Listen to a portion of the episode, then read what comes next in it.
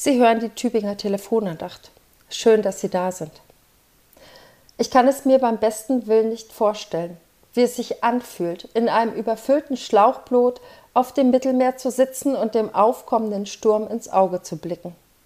Wäre ich starr vor Angst? Würde ich bis zur Besinnungslosigkeit Wasser aus dem Boot schöpfen? Würden meine Schreie meterweit über dem Meer zu hören sein? Wäre ich im Gebet versunken? Oder würde ich mein gesamtes Leben noch einmal in meinem inneren Auge vorbeiziehen sehen?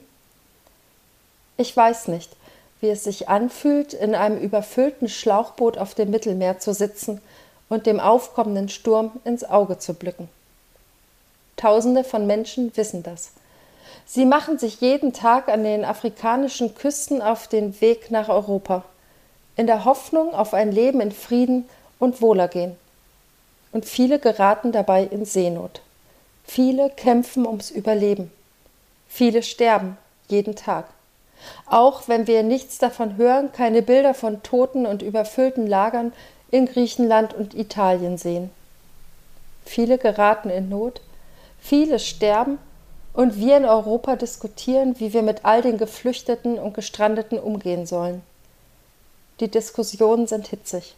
Es geht um den Schutz des eigenen Landes, den Wohlstand der eigenen Bürger, die Schwierigkeiten, die die Aufnahme von so vielen Fremden nun einmal mit sich bringt. Einfache Lösungen gibt es nicht. Und es gibt keinen Weg, der für alle der richtige ist. Aber es gibt einen falschen, die Augen zuzumachen vor der Not und dem Elend der Menschen auf dem Mittelmeer und die Hoffnung, dass es irgendwann einfach alles von alleine vorbeigehen wird. Als Petrus den starken Wind sah, erschrak er und begann zu sinken und schrie, Herr, rette mich. Jesus streckte sogleich die Hand aus und ergriff ihn und sprach zu ihm, Du Kleingläubiger, warum hast du gezweifelt? Matthäus 14, Verse 30 und 31. Jesus reicht dem sinkenden Petrus die Hand und er schimpft mit ihm.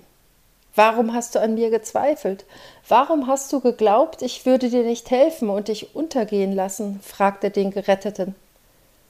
Ich weiß, dass ein naiver Glaube an Gott und seine rettenden Wunder das Elend der Menschen, die über das Mittelmeer in Schlauchbooten zu uns nach Europa kommen, nicht beendet.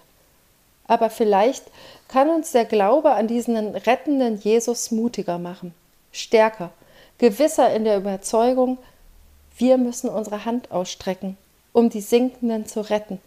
Und wir können das auch. Dazu möge uns unser Glaube helfen.